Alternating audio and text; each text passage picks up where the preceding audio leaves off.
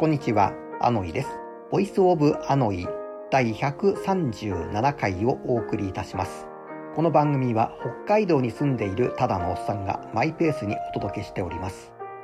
先日職域接種でモデルナワクチンを打ってきました。従業員というよりお客様の安全優先という考え方だと思うんですが、打った当日と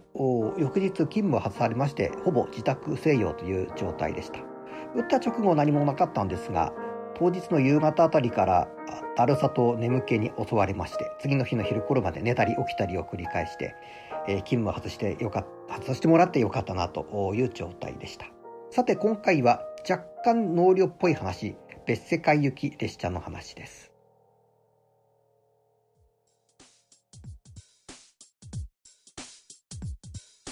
昔は霊感が人より若干強めだと思っていたのですが、ある時を境に今は全く感じない人となりました。昔でしたら身近な人が亡くなる寸前になんとなく気づくことが多かったんですが、今はそういうこともありませんし、霊的なものが見えることもなくなりました。しかし、この世とあの世の境目みたいな場面に遭遇する夢というのは時々見まして、空港の搭乗ゲートみたいなとこのその先の行き方が分かんないとかあの雪にだと思われるバスに乗ってて途中で気づいて窓から飛び降りて助かったとか、まあ、最近ですとイオンショッピングセンターみたいなところあのテナントと直営店舗の境目分かんないようなところの境目に店員さんがいてこの先はあの世なのであなたは来ちゃいけませんと返されたりなんていうこともありました。さて、今回見た夢というのは、モデルナワクチン打った日の夜のことでした。まあ、小学生の時からの親友がいるんですが、この親友は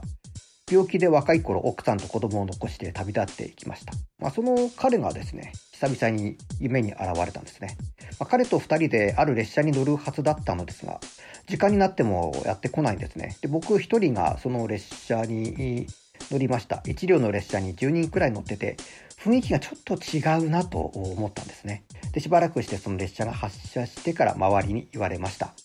この列車は片道しか走りません。折り返しはないので、えー、帰ることはできませんと。いうことで、なんとなくこれ、あの世へ向かう列車なんだなと思ったんですが、なんか怖いという感覚は全然なかったんですね。あ、そうなんだ、くらいのって。それよりも、同級生がいないんで、えそっちの方が心配だったんですね。で、しばらくして、ある駅で止まってドアが開くと、そこに、その同級生がいたんです。で、乗らないの？と聞いたら、いや、乗らない。で、それよりも、僕に、もし、ここで降りたら、引き返すことできるけど、どうすると？聞かれまして、えー、悪いんだけど、もうちょっとやりたいことあるから、ここで降りて帰るわということで、えー、帰らせてもらいました。おそらく、まあ、あの世へ行くタイミングでありながら、この同級生、迎えに来たんではなくて、まだ早いぞと言いに来たのかなと思ったりもしましたし、え何せこう、霊的なもの見なくなってから、あ久々にこの同級生の夢見たんで、ちょっと嬉しいなという場面もありまして、えーそれをちょっと思い出したという今回は別世界行き列車に乗ったという話でした。